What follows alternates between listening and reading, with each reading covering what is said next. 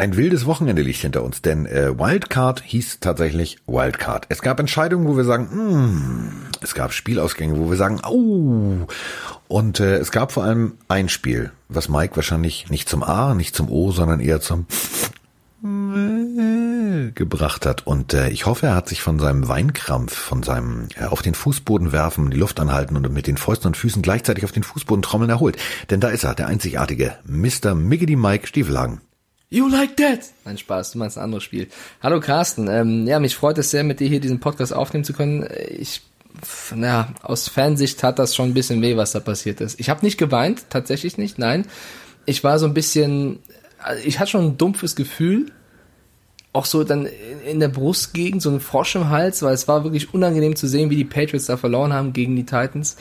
Aber es war dann relativ schnell für mich dann auch irgendwie in Ordnung, weil, also egal welcher Patriots-Fan da draußen jetzt was postet, schreibt, spricht mit Freunden oder in, in Twitter, Social Media, das war im Endeffekt verdient.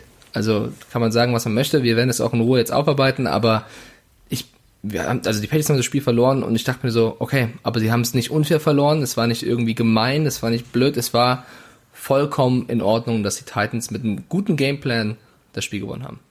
Sie haben es souverän gemacht. Das muss man ganz ehrlich sagen. Das war jetzt kein High-Scoring-Game. Das war jetzt kein Spiel, wo ich sage, Alter, das ist das Beste seit geschnitten Brot und das muss man sich nochmal angucken. Ähm, sie haben aber ganz souverän die Schwächen der Patriots ausgenutzt. Sie haben sie gefunden, sie haben sie gesucht und sie haben sie bedient. Und ähm, ganz ehrlich, also alleine die berühmte Situation am Ende, falls ihr es nicht gesehen habt. Also ähm, Bill Belichick hat es ja letztens geschafft, irgendwie 60 Sekunden von der Uhr zu nehmen, ohne dass tatsächlich ein Snap erfolgt ist. Ähm, sein ehemaliger Spieler Mike Rabel, der jetzt Coach bei den Tennessee Titans ist, hat gesagt, pass mal auf, Grumpy Cat, ich zeig dir mal, wie es richtig geht und nimmt sogar 1,40 von der Uhr, ohne dass irgendwie was passiert. Großartige, also wirklich großartige Auslegung der Regel, muss man ganz ehrlich sagen. Ja, allein der Plan, also dass Derrick Henry wahrscheinlich mit der beste oder einer der besten Running Back Backs dieses Jahr war, ist klar, aber du musst trotzdem erstmal so dominant deinen besten Spieler positionieren. Die Patriots haben einfach kein Mittel gegen ihn gefunden. Sie haben versucht, den Lauf zu verteidigen, aber der Typ, das sah aus, wie wenn ein erwachsener Mann mit Kindern spielt teilweise. Der ist da durchgerusht, das war der absolute Wahnsinn. Also die Titans hatten einen ganz langen Gameplan und bei den Patriots hast du halt so, also vor allem im zweiten Quarter dann gesehen, es fehlt an so vielen Ecken und Enden und ja, jetzt können wir drüber reden, was passiert mit Brady und wir können drüber reden, haben, haben sie ihr Mojo verloren, können wir alles machen. Auf jeden Fall war die Mannschaft, die da auf dem Feld stand, vor allem wie die ganze Saison schon in der Offensive zu schwach und ähm, dass Brady eben das Spiel beendet mit dem Pick 6 ist dann bezeichnend. Also ich will jetzt auch nicht die ganze Schuld Brady geben, auf gar keinen Fall, aber das war einfach zu wenig. Und das ist schon krass, wie ich finde, dass du halt 6-0, 7-0 stehst, es bestimmte Schweizer gibt, die von einer perfekten Saison reden und du dann am Ende, am Ende doch 12-4 spielst, die Regular Season und ähm, in, den, in der Wildcard Round gegen die Titans rausfliegst. Und das war dann jetzt erst die dritte Playoff-Pleite daheim der Patriots. Die drei Quarterbacks, die das geschafft haben, hießen Joe Flacco, Mark Sanchez und Ryan Tannehill. Mark Sanchez, der Mann, der mit seinem Hintern den Ball verliert. Das ist der Butt Fumble, ja. Ja, das muss man also ganz deutlich so sagen. 11.614 Pässe hat Tom Brady geworfen. Und der letzte war halt ein Pick Six. Also schlechter kann man eine Saison und gegebenenfalls eine Karriere nicht beenden. 18 Jahre als Starter, das ist schon mal eine ganze Menge. Also wer da gerade noch äh, ein warmer Gedanke seines Vaters gewesen ist, der darf jetzt einen Autoführerschein machen. So lange hat der Mann äh, Starter bei den äh, bei den Patriots gespielt. Das ist für mich ein absolutes Phänomen. In der Liga not for long. Also ein Hit und du bist raus. 18 gottverdammte Jahre. Das ist einfach mal eine amtliche Leistung. Da muss man seinen Hut vorziehen. Ähm, wir können ich weiß nicht. Übrigens, äh, Tippspiel hast du natürlich gewonnen, weil wir haben alles gleich getippt, bis auf Titans Patriots. Damit gehst du 8-3 uneinholbar in Führung. Ja, hast du, hast du ähm, verdient äh, gewonnen. Wie steht's dann jetzt so nach Siegen? Ich wollte fragen für einen Freund. du hast acht Spieltagssiege und ich habe drei, beziehungsweise ich ah. habe drei Unentschieden, keine Ahnung, aber ich Wie viele Spieltage haben wir noch? Hm. Nicht so viele, hm. wie wir ja, ich frage. Ja. So. Ja, wir, wir, müssen jetzt auch ein bisschen über die Patriots an sich sprechen. Wie geht es ja. weiter? Das ist auch so ein bisschen das Thema, was nicht nur wir hier uns, uns in Deutschland überlegen, sondern auch die Amis da drüben. Es sind viele Zitate gefallen, also alle haben so ein bisschen drüber gesprochen. Bill Belichick wollte am wenigsten drüber sprechen. Brady hat auf jeden Fall gesagt, er hofft, dass es weitergeht. Das finde ich auch eine krasse Formulierung, also hoffentlich. Ähm, es wäre unwahrscheinlich, dass er aufhört. Ja, aber Ja, erstmal erstmal so die Fakten sammeln. Und Robert Kraft hat drüber gesprochen, hat gesagt, er wünscht sich, dass wenn Brady spielt, er für die Patriots spielt. Und wenn das nicht der Fall ist, soll er aufhören. Auch das finde ich sind klare Worte. Ähm, was für ein Gefühl hast du? Wir haben unfassbar viele Fragen von euch da draußen bekommen. Mit geht Brady zu den Dolphins, geht er zu den Chargers, geht er zu den Raiders? Da war so viel dabei. Geht er zu den Colts? Ähm, hört er auf? Was glaubst du, Carsten? Ich meine, ein bisschen raten jetzt, ne, weil wir, wir sind nicht die besten Freunde von Brady. Nicht? Ich dachte, der ist, der sitzt permanent bei dir am Vroni und spielt mit euch Nintendo Switch. du hast doch oft ein Gefühl, Carsten. Was sagt dein Gefühl dir jetzt? Äh, mein Gefühl sagt mir erstmal, dass die Aussage, ähm, wenn man so zwischen den Zeilen liest und wenn man lange genug äh, die NFL verfolgt und auch allgemein Interviews von Menschen, die in der Öffentlichkeit stehen, die in Amerika in der Öffentlichkeit stehen, die sehr gut gecoacht sind, ähm, kennt und liest, dann sollte man jetzt einfach mal zwischen den Zeilen lesen. Also ein Tom Brady sagt nicht klipp und klar seine Entscheidung. Er sagt, er hofft. Hoffen ist ja nun mal ein aktives Verb. Und zwar aktiv auf Einfluss von außen. Das heißt, entweder ist seine, seine Agentur oder sein Management gerade dran, mit den Patriots zu dealen. Und dann wird das verdammt nochmal richtig teuer. Ähm, oder es ist tatsächlich so, wenn wir jetzt diese Aussage erhofft, im Verhältnis zum Hoffen von Robert Kraft setzen, der sagt, ich hoffe, er spielt weiter bei den Patriots oder hört auf. Dann weißt du, was hinter den Kulissen los ist. Dann hat nämlich ja. das Management, Schrägstrich Giselle Bündchen, Schrägstrich wer auch immer mit Robert Kraft gesprochen hat, gesagt, pass auf, das und das kostet Geld, gib mir mal Anteile von eurem Laden, wie auch immer. Da wird es irgendeine Forderung geben, die utopisch hoch ist. Also Kraft hat auch noch nachgeschossen, dass wenn ein Quarterback für so lange Zeit bei einer Franchise spielt und so viel erreicht hat, dann hat er auch das gute Recht, gewissermaßen über seine Zukunft selbst zu bestimmen. Also ich glaube, Kraft hofft insgesamt, also für mich klang das so, als wenn Kraft darauf hofft, dass Brady sagt, ich bleibe und dass Brady eben so ein bisschen eine Bedingung schafft mit, ja, aber also ich glaube, ich weiß nicht, ob es um Geld geht für Brady oder einfach um was für Material habe ich. Hat er nochmal Bock, so eine O-Line vor sich zu haben, die genau. total löchrig ist? Hat er nochmal Bock, auf Receiver zu werfen, wo ja auch eine hohe, ja, also Gordon war da, war wieder weg, Brown war da, war wieder weg. Das ist ja auch nicht geil. Er hat kein Gronk mehr. Ich habe so Fragen. Das meine ich halt mit diesen Forderungen, die wehtun. Ja, also ich glaube nicht, dass er das Franchise nochmal wechselt. Ich glaube, Brady wird sich auch fragen, höre ich jetzt auf, beende ich so meine Karriere oder versuche ich es nochmal. Und wenn er es nochmal versucht, boah, keine Ahnung, ob, ob er weiterkommt als dieses Jahr. Naja, also fangen wir mal an. Also das ganze Problem der Patriots fing ja eigentlich, das klingt jetzt völlig paradox, aber das die Wurzel dieser Niederlage ist ja schon im Jahr 2009 zu suchen. Ähm, also wenn ich, ich mag Gronk total gerne und das ist ein kleiner Hallodri. So, der hat halt extrem im College hier rumgepumpt und gemacht und getan, also im Fitness, also im Gym. Und ähm, es gibt ja diese berühmten Rückengürtel, dann kannst du halt irgendwie ein bisschen mehr heben und dann äh, hast du eine gewisse Stabilisation.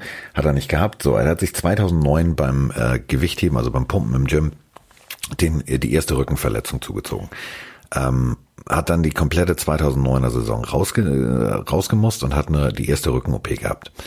Ähm, der ist dann auch wiederum, das ist so wie bei JJ Watt jetzt, relativ schnell zurückgekommen, hat weitergespielt am College und so weiter und so fort. Und wir alle kennen ja nun die Diskussion von Patrick und Björn darüber, ähm, sollten die am College Geld bekommen, wie sind sie am College versorgt. Da ist natürlich, der Medical Staff ist nicht der Medical Staff einer NFL-Franchise. Äh, ähm, diese ganze Verletzungsserie hat da sozusagen, das ist die Wurzel. Und dann hat Gronk irgendwann gesagt, mein Körper kann nicht mehr, ich bin raus. Und im Endeffekt haben die Patriots einen ganz schlimmen Fehler gemacht. Sie haben sich zu sehr darauf verlassen, dass Gronk immer da sein wird. Immer. Ja, das ähm, ist so ein generelles Problem. Also nicht ja. nur bei Gronk, auch jetzt bei Brady. Also ich finde, jetzt ist allerhöchste Alarmbereitschaft muss eigentlich da sein, weil wenn er aufhört oder wenn er geht, eins von beiden, du brauchst ja irgendwas in der Hinterhand, irgendeinen Plan B. Ich meine, Bill Belichick ist auch schon 67 Jahre, keine Ahnung, wie lange der noch das dann machen möchte. Sollte Brady jetzt auch irgendwann sagen, er geht oder hört auf. Du brauchst jetzt langsam wirklich einen Plan B und der besteht jetzt nicht aus irgendeinem Stidham, der auf der Bank sitzt und sagt, okay, wenn ihr wollt, versuche ich's, sondern du musst halt auch, also wie Jimmy Garoppolo einer ist, einen haben, der hinter Brady lernt und ja, zumindest ein bisschen Erfahrung hat. So. Ja, und aber weswegen ich halt diese diese äh, Wurzel dieser ganzen äh, Problematik äh, eigentlich in dieser Gronk-Situation erkenne, ist wenn Gronk da gewesen wäre, dann wäre es sich irgendwie ausgegangen. Verstehst du? Dann hätte er eine Waffe gehabt, die er immer bedient, der mit, mit Herzblut und Willen und Kampfesgeist da vorne rumrödelt und macht und tut. Dann ab und an mal einen Ball auf Edelman, dann wieder auf Gronk. Das hätte schon irgendwie funktioniert. So. Jetzt ist er plötzlich weg. Über, wirklich über Nacht gesagt, ich bin raus. So. Ähm, und seitdem ist dieses Offense-Konstrukt ja wie so ein Kartenhaus zusammengebrochen. Die einzige Karte, die noch in der Mitte steht, ist sozusagen der Pi-König, nämlich, nämlich Brady. Und diese Karte wackelt jetzt auch. Und er braucht einfach tatsächlich Hilfe. Und das ist das, was ich vorhin meinte mit utopisch teure Forderungen. Der wird sagen, pass mal auf, ihr unterschreibt den Scheiß. Du garantierst mir, dass ich ein oder zwei Pro Bowl Receiver habe, dass ich äh, einen Pro Bowl Tight End habe. Der wird sagen, ich bestehe drauf, ich entscheide, wer das Personal, wer, wer das Personal um mich rum ist. Und das kannst du eigentlich als Franchise nicht zulassen, weil dann ist die komplette Salary Cap ad absurdum geführt, weil wenn er jetzt sich Spieler wünscht, die zum Beispiel in den letzten fünf Jahren im Pro Bowl waren, dann wird das richtig teuer. Ja, ähm, bin ich voll bei dir. Zehmann hat uns auch gefragt, Ende von Tom Brady, werden die Pets ihre O-Line verstärken müssen? Ja, das werden sie auf jeden Fall. Das Problem ist halt, sie haben jetzt auch nicht den allerhöchsten Pick. Nach, wenn du in der Wildcard ausscheidest, bist du irgendwo zwischen Platz 20 und äh, ich glaube 23. Pick haben sie jetzt. Also ja. da kannst natürlich, äh, es gibt immer gute Spieler zu dem Zeitpunkt noch, aber du kannst jetzt nicht den besten O-Liner, den besten Quarterback des Drafts dir da schnappen.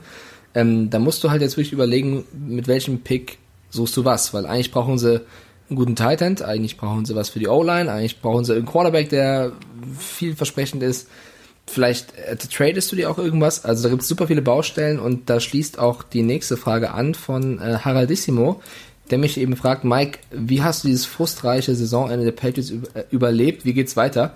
Ähm, ich habe es überlebt. Überlebt. Ist, äh, ich finde es irgendwo auch spannend, weil, also wie gesagt, ich habe ähm, noch ein paar von euch da draußen geschrieben gehabt, die mich vorm Spiel schon gewarnt haben, pass auf die Titans.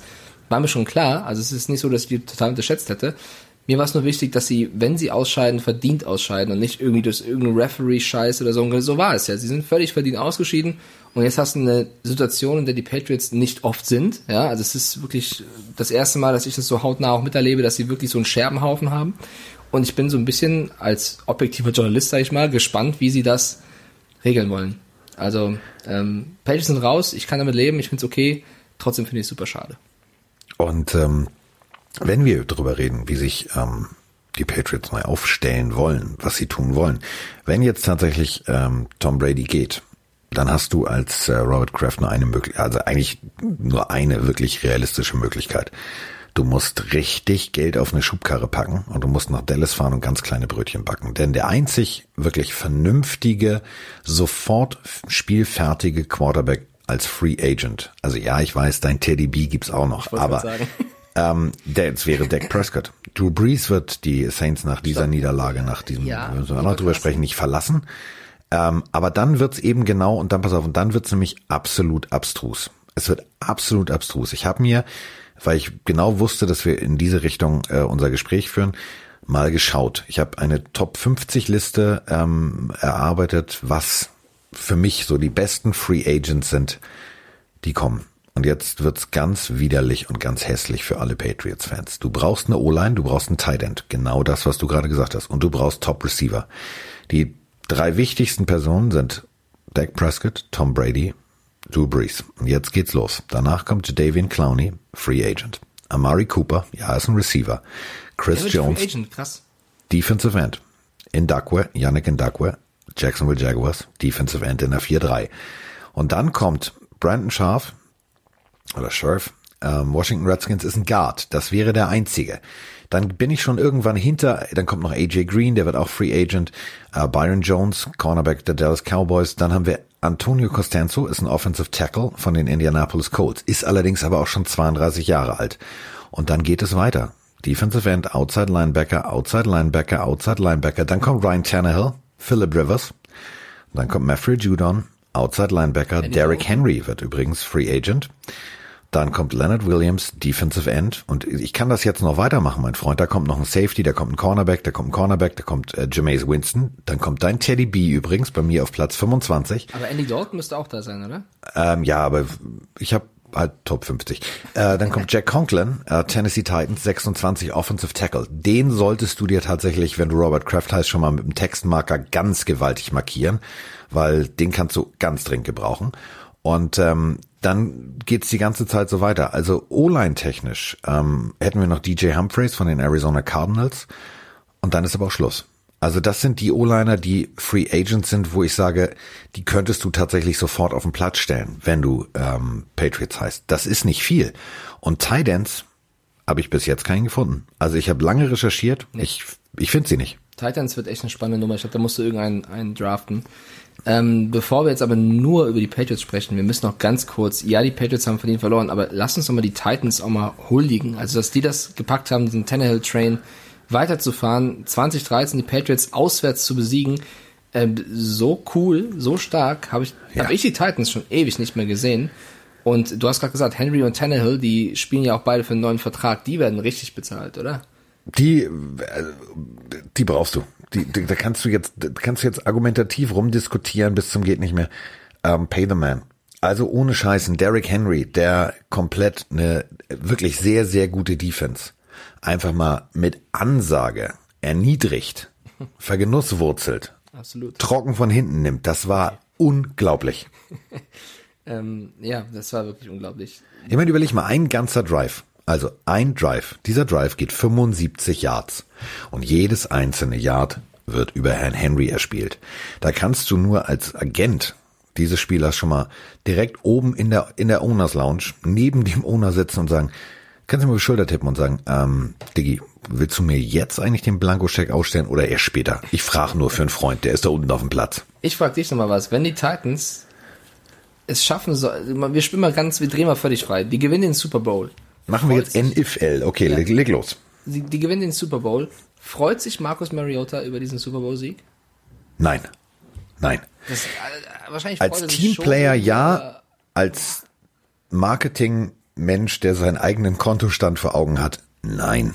Schon hart, oder? Naja. Okay, also da hätten wir, glaube ich, äh, Titans Patriots äh, gut abgehakt. Ich würde jetzt einfach zum anderen AFC-Spiel gehen. Bills gegen Texans, weil auch das waren zwei völlig verschiedene Halbzeiten, finde ich. Äh, ziemlich krass, was da abgegangen ist. Die Texans haben am Ende 22 zu 19 gegen die Bills gewonnen. Wir haben beide auf die Texans gesetzt, in Overtime, muss man dazu sagen. Und es war wirklich, also verdammt eng. Also ich meine, bringen wir es mal auf den Punkt. Ein, das, nach dem ersten Viertel war der Leading Passer, Rusher und Receiver. Ja, Josh Allen. Josh Allen. Das war, das war cool, ja. Ja, und dann sind die Texans irgendwann so ein bisschen aufgewacht. Also irgendwann im dritten Quarter und, und später hätte es nicht sein dürfen. Und dann, ich hatte so das Gefühl, vielleicht täusche ich mich auch, sobald JJ Watt mehr Plays bekommen hat, waren die auch eher da. Keine Ahnung warum, aber kaum war dieser Watt auf dem Feld, hat das gesamte Team eine andere Leistung gezeigt. Das war schon ein bisschen unheimlich. Ja, das ist wie, wie Beast Mode. Das ist halt so ein Fanliebling, der das Stadion laut macht, der natürlich aber auch das Team mitträgt. Was mich persönlich ein bisschen genervt hat, war, also äh, Deshaun Watson macht einen großartigen Pass und an der Seitenlinie wird immer wieder JJ Watt gezeigt, wo ich gesagt habe, kann ich nochmal die Wiederholung der Spielzug ja, sehen? Also ist ja alles gut und schön. Also das ist für mich so so Captain America, alles klar, das wird das wird der nächste das wird der nächste Commissioner der NFL, wenn der weitermacht und nicht irgendwie tatsächlich noch irgendwie mal irgendeine Verfehlung hat oder über eine Verkehrsinsel fährt im Vollsuff, dann wird es der nächste Commissioner. Das ist für mich das Aushängeschild der NFL. Das ist ein Gutmensch. Ähm, ich mag diese ganze, die ganze Familie. Ich habe mir damals ähm, gab es vor vor der Draft gab es ein Path to the Draft, so hieß das Format. Vielleicht findet ihr das noch bei YouTube. Wurde präsentiert von Gatorade, war richtig geil. Also die Jungs ähm, wurden begleitet. Übrigens, ähm, JJ Watt war zu dem Zeitpunkt oder ist wahrscheinlich immer noch der beste Freund von Blaine Gabbard. Und die beiden haben zusammen so viel Spaß gehabt. Also sie haben zusammen äh, Healthy Food kochen gelernt. Das waren halt College-Studenten, die keinen Cent Geld hatten eigentlich. Es war zum Brüllen komisch und vor allem äh, wie die Mutter von J.J. Watt mit dem äh, großen Bengel umgeht. Ich weiß nicht, wie die diesen Riesenkerl erzeugt hat und wo sie ihn vor allem rausgedrückt hat. Oh, hör auf. Die ist eine ganz kleine Persönlichkeit. Das die ist ganz klitzeklein und zierlich. Warum? Und der Vater ist auch nicht groß. Ja, aber warum diese Bilder jetzt schon wieder? ja, stell dir, oh mein Gott. Okay, wir, du, wir, ich möchte dich jetzt nicht erschrecken, ne? Ich möchte dich nicht erschrecken, aber wenn du dir ein Frühstücksei machst. Nein, okay, stopp. Das kommt auch aus einer ziemlich Stopp. kleinen Henne. Stopp. Nur so als Tipp. Ich insistiere, bitte nicht, bitte auf. Ich insistiere. Oh, haben wir, okay. haben wir heute den Tag der, der, der, der deutschen Sprache, halten wir sie hoch. Gut, ja, er insistiert darauf, dass ich sowas nicht wieder sage, dann werde ich es nicht tun. Ja. Aber, also die ganze Familie macht richtig Spaß und das ähm, natürlich auch die ganze Geschichte, was er getan hat, ähm, um den, um den äh, Flutopfern zu helfen, ist ein toller Mensch. Es ist auch ein toller Spieler. Ähm, du merkst natürlich, sobald er da ist, ist das Stadion laut. Ist das Stadion laut, sind alle motiviert. Und ich glaube tatsächlich, die Buffalo Bills haben diesen ganzen Faktor Auswärtsspiel ein bisschen unterschätzt. Die sind in Führung gegangen. Ähm, dann gab es eine sehr kontroverse Geschichte. Also der Returner steht in der Endzone, fängt den Ball und lässt ihn fallen. Und die also Schiris wussten weg. nicht, ob Touchback oder Touchdown. Ne? Rein theoretisch, das ist halt, eine, was mich erschreckt in dem Regelwerk ist, es ist eine Common Sense Auslegung. Also es ist eine Entscheidung, ja, mal gucken, ob, also das kannst du frei entscheiden. Das ist der Punkt. Das ist eine, eine Ermessensgeschichte. Immer gut, immer gut im Regelwerk sowas stehen zu haben. Ja. Also die insistieren, um es mit den Worten von Mike Drop, aka Mike Stiefelhagen zu sagen. Ja, Callout. Äh, ähm, es ist tatsächlich so, ähm, sie können das entscheiden. Äh, ich fand es paradox, der Whitehead steht und zeigt Touchdown und dann so, ach nee, doch nicht. Das wirkte so ein bisschen wie, ähm, du weißt schon, ne, gucken Leute zu, das Fernsehen, machen wir für die Quote jetzt, wenn wir es zu deutlich machen. Ähm, also lass doch mal den ja. Texans noch eine Chance. Fand ich ein bisschen schade. Ähm, das war ein Knackpunkt auf jeden Fall. Das war, das, äh, das war so ein Momentum-Killer. Weil genauso wie wir es und ihr es da draußen auf der Couch nicht verstanden haben, sondern nach dem Motto, hä, hat das natürlich auch die Buffalo Bills rausgebracht. Die Buffalo Bills sind aber auch, und das war das, was wir vorher auch beide immer gesagt haben, die sind natürlich ein junges Team. Und äh, die sind da hingeflogen und ganz ehrlich, die wussten gar nicht, was sie da erwartet. Also ja, die haben Erfahrungen gesammelt. Wir haben es ja vorher ja. gesagt, dass wir glauben, es wird ein super enges Spiel und am Ende sind die Texans eben qualitativ zu stark und werden es knapp packen. Genauso ist dann auch gekommen. Also ausnahmsweise haben wir immer das Richtige vorher gesagt. Ähm, die Texans haben dann durch ein Field Goal in der Overtime das Spiel gewonnen und sind eine Runde weiter und äh, die Bills dürfen trotzdem nicht verzagen. Also sie hatten ja ein starkes Jahr, Wildcard Round bisschen knapp bitter ausgeschieden, aber darauf kann man auf jeden Fall im nächsten Jahr aufbauen. Aber ich find's schade. Also ich find's schade für die Buffalo Bills. Also ich habe ja hier schon des Öfteren gesagt, ich bin mit den Buffalo Bills aufgewachsen. Ich ähm, habe sie immer wieder im Super Bowl gesehen. Ich habe immer wieder gesehen, wie sie verloren haben. Das hat mir echt immer damals so ein bisschen. Also das erste Mal war okay, das zweite Mal taten sie mir leid, das dritte Mal habe ich habe ich alle meine Daumen gedrückt, die ich hatte, nur damit die Buffalo Bills endlich dieses Spiel gewinnen. Und im vierten Super Bowl habe ich gedacht, so bitte jetzt, jetzt, macht nicht noch, bitte jetzt, jetzt, jetzt, wieder verloren. Okay, so, kannst du nicht ändern. Aber ähm, wie lange das halt her ist, wird halt mal ganz, ganz deutlich. Ich habe das gestern in der Sendung mal gesagt und haben Leute mich bei Twitter angeschrieben, ja, kann das wirklich sein? Ja, stimmt. Also, das letzte Playoff-Spiel was die Bills gewonnen haben. Danach, nur dass wir das nochmal ganz deutlich machen, haben sieben Winterolympiaden stattgefunden. Der Film Titanic ist rausgekommen. Apple hat den iMac. Ich rede nicht vom iBook, ich rede nicht vom iPad, ich rede vom iMac. Dieses hässliche Ding, dieser ganze Monitor inklusive Rechner mit weiß und oben türkis. Das war der iMac. Und es sind zwei Star Wars Trilogien, zwei, also sechs Filme rausgekommen.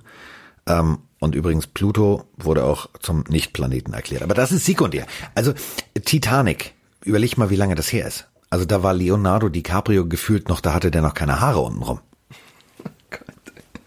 Okay, danke wieder mal für diese wunderschönen Bilder in meinem Kopf. Ähm, ich ich finde keine Überleitung. Ich, können wir nicht über die NFC reden? pass auf, komm doch. Eine Überleitung hätte jetzt kriegen können. Pass auf. Kommen wir mal, pass auf, Achtung, von Titanic dem berühmten Film, wo das Schiff gegen den Eisberg fuhr, zu den Herren des Nordens, die NFC. So wäre es gewesen. Hm. Ich sag einfach mal, you like that, weil wir müssen Kirk Cousins mal ja. ganz kurz abfeiern. Wir haben, ähm, es gibt einen von uns beiden, der hat gesagt, die Saints holen den Super Bowl. Wer war das? Das wohl? war vielleicht. Ach, das war die Vroni, ja, ja, stimmt. Jetzt kann ich mich dran erinnern. Also, äh, okay, von vorne, Mike. Die Vikings gewinnen gegen die Saints 26 zu 20 nach Overtime. Es gibt super ja. viele Themen, über die wir da wieder sprechen können. Lass uns doch mal mit, dem, mit der ersten Halbzeit, mit den ersten beiden Quartern anfangen. Ich war bisschen enttäuscht, ich war ziemlich enttäuscht von Drew Brees. Ich weiß nicht, es war gefühlt der, einer der schwärzesten Tage, die ich von dem also dieses Jahr auf jeden Fall, generell erlebt habe. Ich war extrem enttäuscht. Wenn Taysom Hill irgendwie aufs Feld kam, wurde es äh, wild, da wurde es cool und Drew Brees war, das war nicht Drew Brees. Ich weiß nicht, wo Drew Brees war. Keine das Ahnung. Großes Lob ja, an der Stelle, großes Lob an der Stelle an die Vikings, weil du musst erstmal Drew Brees auch so äh, im Zaumer halten. Aber mhm. generell haben viele Saints-Spieler nicht ihren besten Tag gehabt. Also auch Alvin Kamara fand ich vor allem dann Richtung Ende des Spiels viele Fehler gemacht. Ähm, Illegal Shift, sag ich ja nur, hatte ich aufgepasst, stand nicht richtig. Ähm, das war, das war. Boah, das war, kannst du nicht machen. Das kannst du nicht machen. Also ich habe ja schon Alvin Kamara. Das ist nicht nur selber in den Fuß geschossen, das ist, das ist, da hast du dir woanders hingeschossen. Ja, also ich finde, Kamara war nicht der Kamara wie vom letzten Jahr. Da, also er hat gar nicht so miese Stats, aber trotzdem irgendwie hat er mir mit Ingram zusammen besser gefallen. Und also die einzigen, die gestern top gespielt haben für mich bei den Saints, waren äh, Michael Thomas und eben ähm, äh, Taysom Hill. Ähm, und deswegen, ich weiß nicht, da hat es irgendwie, es war nicht deren Tag, es war ein verdammt enges Spiel. In den entscheidenden Momenten waren eben die Vikings da und stärker. Äh, also da fängt schon bei Kleinigkeiten an, wie ob du ein Field Goal machst oder nicht, wobei so klein ist es jetzt auch nicht, aber ne, Will Lutz, eigentlich auch ein guter Kicker dieses Jahr gewesen, hat verkackt. Ähm, das waren dann Punkte, die am Ende das Spiel mitentschieden haben. Und äh, die Vikings, ey, wir müssen, wir müssen Kirk Cousins, wir haben gesagt, jetzt ist eine große Möglichkeit zu zeigen, dass er große Spiele gewinnen kann. Und auswärts ja, jetzt, in New Orleans, das ist für mich ein großes Spiel. Und ja, er hat aber, abgeliefert. Ja, aber die erste Halbzeit. Also äh, da war auch Kirk Cousins wieder, Kirk Cousins von Monday Night. Also das war jetzt auch nicht, dass ich gesagt habe, wow. Also ja, die sind gelaufen, die sind gelaufen, genau, die sind gelaufen. Dass er Delvin Cook hatte, also das war ein ja. ganz wichtiger äh, Faktor. Also, also Adam Thielen war wieder da.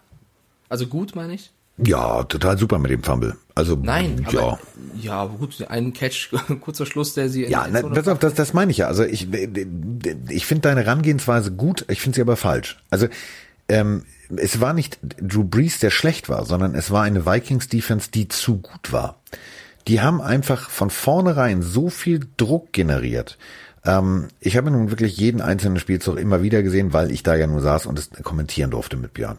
Und ähm, das war so ein bisschen wie der Super Bowl letzten Jahres. Also es war defense-technisch richtig guter und vor allem unterhaltsamer Football. Für jetzt Freunde des, des High-Scoring-Games à la Lamar Jackson, ding, ding, ding, ding, ding, die Anzeigentafel ist eine Flipperkugel, ähm, das ist, das ist dann was anderes. Aber ähm, die Defense der Vikings hat das toll gemacht. Die haben Defensive Ends reinrotiert, die haben dann plötzlich von innen Druck generiert. Das war richtig geil. Und damit kam Drew Brees einfach nicht zurecht. Auf der anderen Seite haben aber auch die Saints äh, ordentlich, ordentlich auf die Tube gedrückt, defense-technisch und haben da einfach mal komplett Kirk Cousins ad absurdum geführt. Wenn jetzt Cook nicht gewesen wäre, wären wir wahrscheinlich irgendwie mit so einem schlechten 0-0 in die Halbzeit gegangen. Also das war, war interessant. Man ist immer nur so gut, wie der Gegner es zulässt, aber auch der Fumble von Breeze war ja auch fatal. Also es war, ähm, ja ich, also ich habe vielleicht auch von Drew Brees einfach eine riesen Erwartung und die hat er an dem Tag eben nicht erfüllt und bei Cousins habe ich eine nicht so hohe Erwartung gehabt und die hat er mehr als erfüllt. Vor allem dann, und da wird das Spiel entschieden, in der Overtime, wir können wieder über diese Overtime-Regel diskutieren.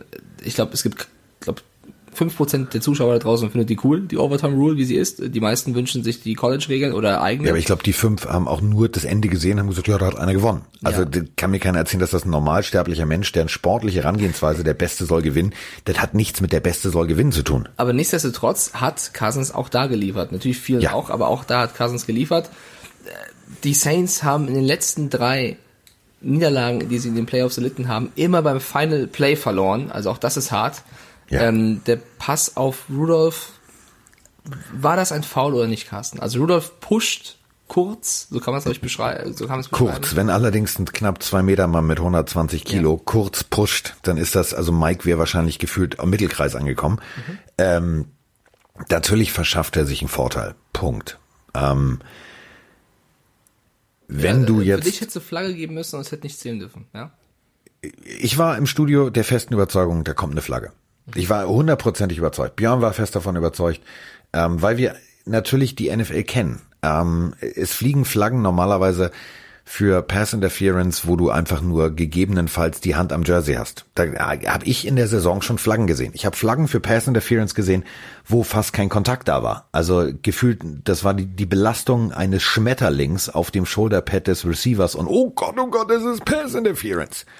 Ähm, und hier in einer spielentscheidenden Szene, wo es um ein Saison ausgeht, wo es ums Weiterkommen in die nächste Runde geht, wird das nicht geahndet, habe ich nicht verstanden. Ich habe es nicht verstanden. Ich hätte als normalsterblicher Mensch, als Defense Coach, der ich bin und als ehemaliger Linebacker hätte ich gesagt, Diggi, schmeiß da keine Flagge oder ich hau dir die gestreifte Mütze über den Kopf. Okay, du als, denn, du als Defense, ja, sag ruhig. Denn ähm, du kannst da nicht ähm, ohne Kontakt, egal ob Defense oder Offense, beide gehen ineinander. Das ist völlig normal in dieser Spielsituation. Aber als äh, Experte und als Mensch, der jetzt jedes Spiel bewusst gesehen hat, um sich immer wieder auf die Spiele vorzubereiten und und und und, ist mir aufgefallen, dass in jeder Situation, die ähnlich gewesen wäre, komplett von Spieltag eins bis zum letzten Spieltag immer Flaggen geflogen sind. Und dass der jetzt keine fliegt, verstehe ich nicht. Du musst gar nicht wäre sagen. Im Spiel danach, äh, Seahawks Eagles, gab es genau so eine Situation, wo dann eine Flagge kam. Ja. Äh, deswegen, ich kann voll nachvollziehen, was du sagst, und du bist da auch als Defensive Coordinator auf jeden Fall der, der da viel mehr Plan hat als ich. Aber äh, für mich, wir spielen halt trotzdem Football und nicht irgendwie Ballett oder irgendwas, ja. Also nichts gegen alle Ballettfans da draußen, aber da, für mich haben beide gezubbelt. Rudolph hat den Arm draußen. Er äh, drückt auch den Saints-Spieler leicht weg ich glaube trotzdem, also da reißt schon, da kannst du schon die Flagge werfen, ja, ist mir auch schon bewusst. Ich glaube trotzdem, dass er diesen Ball gefangen hat, weil es auch unfassbar mies verteidigt war. Also ich weiß nicht, was der ja. Williams macht. Das war auch, also der hat ja gar nicht gewusst, wo der Ball ist. Der hat nur darauf geachtet, was Rudolph macht. Deswegen. Ähm, du achtest kannst, ja in dem Moment. Kannst, also du guckst finde, auf die trotzdem, Augen. Ich finde trotzdem, die Saints haben wurden jetzt nicht so krass verarscht wie letztes Jahr mit Nein. dem No Call. Das war für mich nicht so eindeutig. Ähm, ich finde vor allem die Reaktion von Sean Payton nach dem Spiel vorbildlich. Der hat nämlich, ja. der ist auf diese Pressekonferenz gegangen und natürlich die erste Frage war, hätte es da nicht eine Flagge geben müssen? Die ganzen Saints-Spieler haben ja auch erstmal gezeigt, hier Flagge. Und er hat gesagt, er hat die Frage ignoriert. Er wollte ja. nicht darauf antworten, absichtlich, weil er das eben nicht herbeiführen wollte als Grund, warum sie verloren haben. Im Gegenteil, er hat danach gesagt, dass sie eben völlig verdient verloren haben, dass die Vikings die bessere Mannschaft waren, in den entscheidenden Momenten besser gespielt hätten und er deswegen mit dieser schwierigen Niederlage umgehen muss. Also das fand ich ganz, ganz groß, weil man, natürlich, du merkst ja, wir können darüber diskutieren und äh, wahrscheinlich, wenn wir eine Abstimmung machen, sagen 70 Prozent allein äh, des Dramas wegen, das war auf jeden Fall eine Flagge. Ähm, und der steht da als Coach und sagt erstmal, ey Leute, ist mir scheißegal, wir hätten vorher den Sack schon zumachen müssen, wir haben verloren, Punkt aus, fertig. Finde ich nach der Pechhistorie, die sie ja haben, sie haben ja immer jetzt knapp und bitter verloren, ganz groß von Sean Payton. Sean Payton ist sowieso für mich einer der, der wohl Gentleman-mäßigsten Coaches, die es gibt. Also der tritt nicht nach, der macht es sauber und ordentlich, aber, und das müssen wir jetzt halt auch nochmal runterbringen, der hat natürlich garantiert auf der Zunge gehabt zu sagen, so pass mal auf, wir wurden schon wieder von den Schiedsrichtern GIF im wahrsten Sinne des Wortes. Ähm, ich gebe es auf, ich weiß nicht, was ich den Leuten beibringen soll, denn ähm, du hast gerade gesagt, er wusste nicht, wo der Ball ist. Also um es nochmal äh, kurz ja. zusammenzufassen, du stehst natürlich als, egal was du jetzt spielst, also du bist in der Coverage, egal ob jetzt als Linebacker oder als Safety oder als Cornerback, ähm, du bist bei deinem Mann und du kannst ja, nach hinten hast du keine Augen. Also du bist ja kein, bist ja kein, kein Uhu, der den Kopf drehen kann. Ähm, du guckst auf die Augen des Passfängers und wenn die Augen groß werden, weißt du natürlich, oh, jetzt kommt der Ball. Und dann musst du es genau richtig timen. Das ist eine, eine Ermessenssache, ähm, dass du den Arm dazwischen bringst. Du darfst zum Beispiel regeltechnisch nicht einfach hier nur die Arme hochreißen und das Sichtfeld zumachen. Also musst du dich leicht eindrehen. Das ist dann der meistens der Moment, wo du dann eben den Kontakt verlierst. Ähm, aber du versuchst dann natürlich gegebenenfalls, du siehst den Ball dann in, aus dem Augenwinkel noch kommen und du geh, versuchst dann irgendwie deine Hand dazwischen zu bringen. Äh, insofern hätte er das da alles noch richtig gemacht. Aber es ist natürlich, und das ist auch wieder ein Punkt, ähm, diese Regelaufweichung und dieses nicht wirklich mit stringenter Linie Strafen zu verteilen, führt zu abstrusen Situationen. Absolut. Denken wir nur mal an, und das müssen wir auch gleich noch besprechen, das Texans Bildspiel nochmal äh, in voller äh, Länge, warum, wieso, weshalb sich äh, zum Beispiel Deshaun Watson da rausdrehen konnte. Ähm, ja, kann ich dir ganz einfach sagen. Weil sich kein Defense-Spieler mehr traut, da volle Lotte reinzuknallen. Früher wäre der Typ nie wieder aufgestanden. Da hätte ihn einer unten, einer oben, das wäre ein Helikopter-Tackle gewesen. Der hätte sich um die eigene Achse in der Luft gedreht und wäre aufgeschlagen. So, heutzutage darfst du nicht mehr tief gehen, also musst du oberhalb der Hüfte gehen. Da kannst du natürlich aus vollem Lauf, kannst du nicht irgendwo rumgreifen. So, geht nicht, weil für, greifst du zu hoch, greifst Aber du ins Gitter. wollen wir das kritisieren, dass man nicht mehr in die Knie fliegen darf? Also ich finde die Regel, nicht in die Knie zu springen, schon in Ordnung. Mich stört eher, dass alles ganz schnell zum Roughing the Passer wird. Weißt du, du darfst ja nicht mehr mehr volle Leute oben rum umhauen, weil. Äh, das meine ich ja damit. Also das, okay. pass auf, da du hast nur. Verstanden. Ich dachte, du meinst, man sollte auch in die Knie. Natürlich, äh, mir wäre es am liebsten, wenn du auch rein theoretisch noch in die Beine springen dürftest. Aus dem einfachen, kühlen Grund. Pass auf, es ist sicherer. Es ist viel, viel sicherer. Auch für den Defense-Spieler. Eine größere Trefferfläche zu haben, nämlich von Schulter bis zum Bein. Also bis, keine Ahnung, bis Mitte Oberschenkel. Ähm, Problem ist natürlich, Oberschenkel, Hüfte dürftest du ja noch treffen. Du darfst nur nicht Knie. So. ähm, jetzt dreht er sich ein Stück raus, du triffst das Knie, also gibst sofort eine Strafe. Also gehst du auf den sicheren Weg. Jetzt hast du aber, überleg mal, so ein, so ein Ben Rüttelsberger, ja, der ist so knapp seine zwei Meter eins groß, der steht da nun also, der Helm oben drauf, sind noch zehn Zentimeter extra, sind zwei Meter. zehn. 2,6 Meter, sechs, 2,4 Meter, vier, 2,5 Meter, fünf, so in dem Maße. Also das ist, ihr steht bei Ikea und ihr guckt euch einen Schrank an, also genauso die Höhe. So. Und ähm, du darfst jetzt aber nur noch eine gewisse Fläche von Hals, aber auch nicht den Hals, sondern nur das Pad, weil berührst du den Hals, ist es schon illegal hands to the face. Also den Helm nicht, das Gitter nicht, den Hals nicht. Okay, also nur die Nummer und vielleicht noch das Pittsburgh Steelers Logo und die Streifen am Arm. Okay, das darf ich noch. Und je tiefer ich komme, umso größer ist die Wahrscheinlichkeit, dass er sich vielleicht rausdreht, dann treffe ich das Knie, gibt wieder eine Strafe. Und das ist eben der Punkt. Du kommst da um Pudding aus vollem Sprint und du bist dir nicht sicher, was mache ich jetzt? Das siehst du. Und somit werden Sex nicht mehr komplett sicher durchgeführt. Und das kann gegebenenfalls dazu führen, dass du halt dich selber verletzt als Defense-Spieler. Und ähm, natürlich gab es früher mal Verletzungen. Ja, Joe Theismann, Knie kaputt und so weiter und so fort. Das war keine böse Absicht von Lawrence Taylor. Das ist der, der wahrscheinlich am heute noch am geschocktesten über diese ganze Situation ist. Aber im Endeffekt, die haben viel länger gespielt. Da waren weniger Verletzungen. Da war nicht hier plötzlich kaputt und nochmal kaputt, weil die Jungs einfach sauber und ordentlich tackeln konnten und sie wussten, worauf sie sich einlassen. Heutzutage gibt es Regeln, die abstrus ausgelegt werden. Heute gibt es für etwas ein Roughing the Passer, was es in der nächsten Woche plötzlich nicht gibt. Das kannst du nicht verstehen als Defense-Spieler. Und da kommen dann Spiele zustande, wie so ein Deshaun Jackson, äh, Deshaun Watson dreht sich da raus und läuft einfach mal. Oder ein Lamar Jackson. Das hilft natürlich dem offense-orientierten Fan, der sieht guten, interessanten Football, weil der Quarterback da noch rauskommt und den Ball wegbringt. Aber es ist scheiße. Ähm, also ich habe jetzt die Statistik nicht im Kopf, aber ich bin da ein bisschen anderer Meinung als du. Ich will so wenige Verletzungen wie möglich und ich von meinem Gefühl her ist eben, wenn man in die Knie tackeln darf und das passiert, ist das gefährlicher. Ich habe dir jetzt zugehört, ich habe verstanden, was du meinst. Ähm, ich finde es aber trotzdem in Ordnung. Es sind halt eben zwei Punkte. Nicht in die Knie springen und korrektes Roughing the Passer, weil jemanden oben rum zu tackeln und dann auf ihn drauf zu fallen, das ist ja das, was die meisten Leute gerade aktuell aufregt. Ob man jetzt in die Knie springen soll oder nicht, also verstehe deinen Punkt. Ich will es halt nicht sehen, ehrlich gesagt. Ich als Fan, als, als jetzt nicht Defensive Coordinator, sondern als Fan will es nicht sehen, weil ähm, ich möchte halt schon lieber coole Plays sehen und nicht Verletzungen. Wenn du jetzt aber sagst, die verletzen sich aber jetzt noch eher die Defense-Spieler, ich habe jetzt nicht die Zahlen parat, dann ist es natürlich blöd, aber ich hoffe, die NFL hat da schon ausnahmsweise mal äh, sich paar Gedanken gemacht, warum man diese Regel einführen sollte. Zumindest die Knieregel. Für die andere können wir gerne drüber drei Folgen. Denken wir nur an gestern an, an Minnesota Viking, an, an, an, an Rhodes, an den Defensive Backspieler, der sich seitlich rausdreht, eh, um eben nicht mit dem Kopf voranzugehen und seitdem äh, sieht die, das restliche Spiel die Schulter hielt, weil er natürlich den Hit aufs, direkt auf den Schulterknochen kriegt. Ja, das ist der, der blödste Fall. Ja auf jeden Fall. Und das okay. meine ich eben damit. Du, du früher ja, bist du da voll reingehämmert und ähm, somit war auch eine Körperspannung da. Diese Körperspannung ist heute nicht mehr da. Heute hast du das Problem, dass die Leute dann sagen, oh ja, ich drehe mich noch ein Stück raus. Und ähm, ich habe einfach Angst vor Verletzungen in der Art wie bei Ryan Shazier, dass durch dieses Bewusste und ich mache es extrem deutlich, weil ich möchte nicht schuld sein, wenn wir 15 Yards kassieren und dann deswegen gegebenenfalls das Spiel verlieren, dass die Leute den Kopf so weit zur Seite drehen, dass sie sich selber, so wie Rhodes gestern, gegebenenfalls verletzen. Und das ist eben genau der Kasus Knaxus. Du musst in einem Kollisionssport damit rechnen, dass es Kollisionen gibt. Du kannst es nicht vermeiden, sonst müssen wir Flag Football spielen. Dann kriegt jeder ein Fleckchen in die Hose und dann wird geguckt, wenn die Flagge ab ist, dann war es ein Tackle ich habe aber in meiner Vorstellung das Bild, wie ein 140 Kilo Mann in die Knie von jemand anderem springt und ich glaube, egal wie viel Körperspannung du hast, so viel kannst du in den Knien nicht aufbauen. Die sind dann eben, wie du sagst, bei äh, Theismann schnell durch. Und das sind einfach so Bilder, die erzeugen beim Kopf Kino. Das ist äh, Boah, krieg ich Gänsehaut.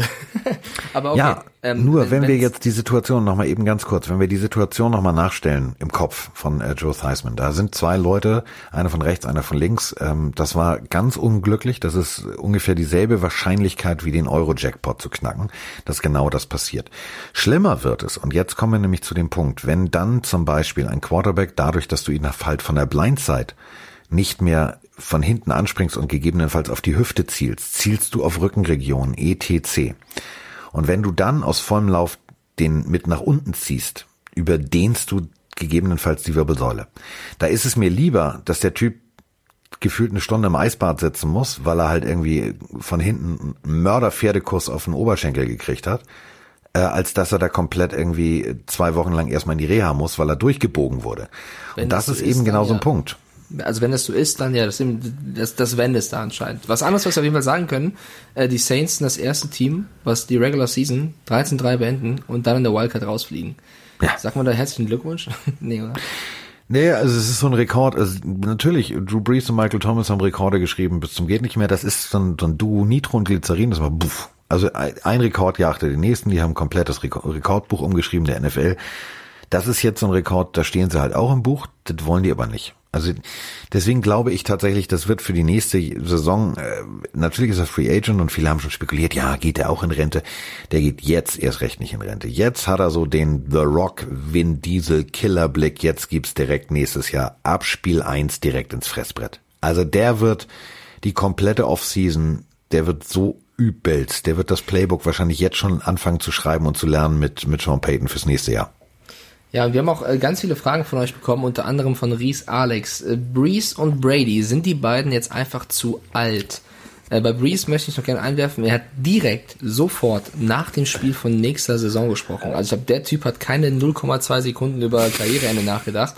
Der war schon gefühlt im äh, ersten Spiel der nächsten Regular Season. Ja. Ähm, Wie sagt er? Der ist, der sagt jetzt so Abfahrt, jetzt, jetzt. Deswegen Können wir die anfangen? Frage, die Frage zu alt ist ganz einfach eigentlich zu beantworten. Solange du eben auf deiner Position individuelle Leistung noch bringst, bist du nicht zu alt. Und äh, das ist dann im Endeffekt auch nur eine Zahl. Drew Brees, finde ich, ist nicht zu alt, auch wenn er jetzt kein Topspiel in die Vikings gezeigt hat. Er ist jetzt nicht der alleinige, äh, der jetzt die Schuld alleine trägt. Äh, bei Brady ist es eben, er ist so ein Ticken älter und er hat jetzt auch nicht die, die Waffen, die aktuell ein Brees hat da sind auch ganz viele Faktoren, die noch reinkommen, ob du, was wir gerade schon gesprochen haben, überlegst, mache ich weiter oder höre ich auf. Aber zu alt ist für mich immer so ein bisschen einfach zu sagen, wenn jemand jetzt äh, ein Alter hat, was nicht durchschnittlich ist, sondern drüber und dann anfängt schwach zu spielen, ist es egal in welcher Sportart, dann sind die Medien immer oder auch viele Fans sehr, sehr schnell zu, zu sagen, der ist, der ist zu alt. So. Also Brady ist ein Jahr älter als letztes Jahr und da hat er noch einen Super Bowl gewonnen. Also, ne, ich finde es immer sehr schnell gemacht. Es ist schon harter Tobak, in dem Alter noch NFL zu spielen. Du kriegst einfach, selbst wenn du nicht gesackt wirst, du kriegst mal einen mit, du kriegst noch einen mit, du kriegst noch einen mit, du kriegst noch einen mit. Das hinterlässt natürlich auf, auf, dem, auf dem Körper, an dem Körper und auch in dem Körper Spuren. Aber ähm, ich finde, man sieht einem Drew Brees immer an, dass der das, der, der altert anders. Also ich finde, ähm, den guckst du an und natürlich, wenn er da mit seiner Cap sitzt in den ausrasierten Seiten, habe ich gestern schon gedacht, wow, das sieht ein bisschen aus wie so ein Hillybilly, der schon ein bisschen in die Jahre gekommen ist. Aber ähm, dann setzt er einen Helm auf und er hat einen Killerblick. Ähm, gut, gestern hatte er manchmal eher so den Blick. Ich wollte es in der Sendung nicht sagen. Ich, hab, ich hatte es auf der Zunge. Ich habe es aber runtergeschluckt. Ich habe gesagt, jetzt guckt gerade Drew Brees wirklich auf wie Lost in Bällebad. Das war, der hat von Everson Griffin so regelmäßig ein paar Anlatz gekriegt. Ey, und dann diesen, wir müssen diesen Spruch auf irgendeine Kaffeetasse oder Shirt packen. Das ist das. Wir sollten mal wirklich, wir sollten mal wirklich über Merchandising nachdenken. Ja. ähm, aber okay. wie gesagt, also äh, normalerweise siehst du ihm an, der hat, der hat Biss und der hat da auch Bock drauf. Und ich glaube auch wirklich, dass ähm, er für die Saints die nächsten zwei, drei Jahre noch gut genug, um nicht zu sagen richtig gut sein wird, um Football zu spielen, weil der hat Bock und der will. Und das merkst du. Kommen wir zur letzten Partie. Die Seattle Seahawks gegen die Philadelphia Eagles. 17 zu 9 haben die Seahawks gewonnen. Ähm, auch da gibt's sehr viel, über das wir diskutieren müssen. Äh, wo fangen wir an? Also vielleicht mal ganz allgemein. Trimon89 hat dir eine Frage gestellt, Carsten. Könntest ja. du mir vielleicht nochmal ganz simpel erklären, was eine Pass Interference ist? Weil ich habe das Gefühl, Flowers von den Seahawks macht das dauernd falsch. also vielleicht nochmal ja. ganz kurz runterbrechen. Soll ich das jetzt Trey Flowers erklären? Nein, also ähm, äh, Pass Interference ist ganz einfach. Du ähm, nutzt deine Hände, Arme, Körper, was auch immer, um gegebenenfalls den Passfang, den Weg zum Ball ähm, des Offenspielers zu unterbrechen. Äh, somit hinderst du ihn, sein, äh, sein, seine Passroute zu laufen oder gegebenenfalls einen freien Weg zum Ball. Natürlich haben beide dasselbe Anrecht auf den Ball. Das ist auch völlig, ist auch völlig richtig. Aber Pass Interference einfach, also ich interfere, ich äh, interveniere körperlich, so dass der Gegner, also mein Offenspieler, nicht die Möglichkeit hat, seinen Job hundertprozentig durchzuführen. So kann man das eigentlich am simpelsten erklären. Ähm, es ist natürlich immer eine Ermessenssache. Also als äh, Cornerback stehst du ja rein theoretisch erstmal dem Receiver in dieser klassischen Haltung gegenüber, als hätte man dir unterm Arsch das Klo geklaut beim Kacken. Also du stehst da und da siehst du halt, also ich erkläre das den Jungs auch immer so. Ich sag so, setz dich mal aufs Klo und dann die machen auch alle genau die richtige Bewegung. Dann sag ich so, und jetzt nehmen wir das Klo weg. Ja, so, okay, so, und jetzt läufst du erstmal rückwärts. Also das heißt Backpedalen. Und ähm, dann musst du natürlich dich irgendwann umdrehen. Dann musst du dranbleiben und du musst mit deinem Receiver mitlaufen. Wie laufe ich am besten mit? Ähm, die Hüfte gibt natürlich immer wie so ein Blinker beim Auto die Richtung vor. Also rechts, links, rechts, links, bewegt er die Hüfte, geht er nach rechts, geht er nach links. Das merkst du an der Hüftbewegung, an der kleinsten minimalen Bewegung. Wenn ihr euch jetzt zum Beispiel gerade in der Bahn aufhaltet und ihr hört uns jetzt gerade zu, wie jetzt zum Beispiel, keine Ahnung, The Diary of F, die hört uns ja immer in der Bahn. Oder ähm, äh, wenn jetzt zum Beispiel Ben im Auto zuhört, der weiß natürlich, wovon ich spreche, weil das ist ja einer meiner, meiner Spieler. Aber also Ben zum Beispiel, wenn der jetzt im Auto sitzt und er ganz leicht nach links sich neigt, dann bewegt sich automatisch der Beckenboden. Und wenn du die Hand an der Hüfte hast, also an der Gürtelregion des, äh, der Hose des Gegners, dann merkst du sofort, wo der hingeht. Deswegen ist da immer ein Körperkontakt. Und diesen Körperkontakt, den kannst du natürlich als Schiedsrichter nicht unterbinden, weil dann führst du irgendwie das Spiel ad absurdum. Dieser Körperkontakt wird natürlich dann aber gegebenenfalls manchmal ausgeweitet, indem dann zum Beispiel mal einer in den Gürtel reingreift. Da würde schon Pass Interference anfangen. Vorher ist es auf dem ersten fünf Yards wäre es dann noch Holding und jetzt ist es aber soweit, jetzt will der, kommt der Ball und der will hoch, da springt irgendwie hoch und du hinderst ihn und hältst ihn fest. Dann ist das Pass Interference. Das ist eigentlich der, die ganze der Geschichte. Der Zeitpunkt ist ja auch entscheidend. Man darf doch den, auf den ersten Metern sich mehr berühren als dann hinten raus. Also hinten raus haben wir schon wieder. Äh, man darf, man darf sich auf den ersten Metern mehr berühren als hinten raus? Das ist ein komisches Date, mein Freund. Das macht mir jetzt Angst. Aber ich weiß, was du meinst. Und, ach so, ja. ich war 16 und hinten raus. Nein, ähm, auf den ersten fünf Metern darfst du natürlich als Defense-Spieler zum Beispiel, also wenn wir jetzt eine sogenannte, ähm, jetzt spielst du Mann gegen Mann, also eine Mannverteidigung und äh, du stehst deinem Receiver direkt gegenüber, dann habt ihr die ersten fünf Sekunden Zeit für Luftkampf. Also dann äh, die ersten fünf Meter. Das sind so die ersten zwei, drei Sekunden des Spiels. Der läuft also los und dann kannst du ihm einen mitgeben. Das machst du natürlich, um ihn aus dem Rhythmus zu bringen. Damit gegebenenfalls die Passroute nicht stimmt, wenn das eine Timingroute ist. Und ähm, jetzt hauen die sich da auf den Kopf. Auf fünf Yards machst du das bei sechs, sieben Yards, dann gibt's schon mal eine Strafe. Hältst du ihn da auch noch fest, ist es ein Holding. Ist der Pass jetzt geworfen und ist unterwegs und wir haben gerade die Situation beschrieben, der Cornerback läuft nebenher, hat die Hand an der Hüfte, der Receiver will hochsteigen und zum Beispiel diese Hand, die eigentlich sozusagen als Tastorgan benutzt wird, um zu gucken, ob tatsächlich die Richtung stimmt, ob er die abbiegt oder was auch immer, du greifst mit dieser Hand statt zu tasten zu und hinderst ihn daran hochzugehen zum Flug. Also zum Ball. Dann ist es Pass Interference. So, Trimon, die Frage haben wir jetzt ausgiebig beantwortet. Kommen wir zur nächsten, die auch so ein bisschen, ja, das, das, die größte Aufgabe. Aber um es nochmal aufzunehmen, also äh, Trey Flowers hat tatsächlich eine andere Herangehensweise an diese Regel. Ähm, das muss ich, da muss ich ihm jetzt wirklich recht geben. Ähm, der hat die Hand halt genau so, deswegen habe ich es auch genauso beschrieben, aber der tastet nicht, der greift eher. Also das ist ein sehr grobmotoriger Tast, äh, grobmotorischer Taster. Redest du von Trey Flowers oder von deinem ersten Date? Egal. Okay, jetzt. Von meinem ersten Date, ja, da war ich, da war ich nicht nur Trey Flowers, da war ich äh, das Ding von den Fantastischen Vier. Sehr große Hände, sehr grobe Hände. Ja, okay, ich, ich stelle keine Nachfrage. Ähm, kommen wir zu, zum größten Aufreger des Spiels und da haben wir auch eine passende Frage zu von der lieben Saskia aus der Schweiz, die schreibt, hey, ihr zwei, wie seht ihr denn das Tackle von Clowny gegen Wenz? Also, äh, wir müssen... War ja kein Tackle. Ja, die Aktion, beschreiben wir es mal so. Also Wenz geht schon halb zu Boden und Clowny springt von seitlich, war schon eher Blindside, oder? Also ich glaube nicht, dass Wenz ihn irgendwie gesehen hat. Springt er Richtung Wenz und trifft beim Runterfallen mit seinem Helm den Helm von Wenz und du siehst halt auch, oder es war so Schulterhelm, sagen wir so, und du siehst noch beim Aufschlag auf dem Boden, wie der Kopf von Wenz ein bisschen also wobbled, haben die Amis gesagt, so ein bisschen ähm, bounced. Und du siehst auch schon beim, beim Wiederhochkommen, dass es dem überhaupt nicht gut geht. Also der war erstmal, stand neben sich und. Äh, der sah aus wie Bambi am Neujahrsmorgen. genau. genau. Ähm, Boston Scott hat, also der Running Back der Eagles nach dem Spiel gesagt, dass so Wenz sich sofort bei allen entschuldigt hätte. Also das klingt für mich so, als wenn Wenz schnell gewusst hätte, er, er kann nicht weiterspielen. Also dass er irgendwie gecheckt hat, okay, mein Gleichgewichtssinn ist so gestört, ich komme nicht klar. Also er immer, muss bei allen entschuldigt haben, schon auf dem Weg äh, zur Sideline. Und ähm, dann kam McCown rein und spätestens, also der hat es ja nicht schlecht gemacht, aber man hat so ein bisschen gemerkt, bei den Eagles war dann die Luft raus. Und warte, bevor du das Tackle bewertest, noch die zweite Frage hinterher. Ähm, von Svenny, hätten die Eagles das Spiel mit Wentz noch rumreißen können? So, einmal das Tackle bitte, lieber Herr Spengemann, und was wäre wenn? Boah. Ähm, ich würde jetzt gern Flagge. zurückspulen auf Minute 31, 32, 33, wo wir uns über die Unsicherheit eines Defense-Spielers unterhalten, der nicht weiß, was er tut. Also du willst ja keine Strafe kassieren.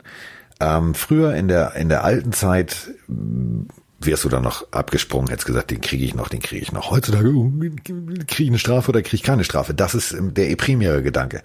Ich will einem Clowny keine Boshaftigkeit unterstellen. Definitiv nicht.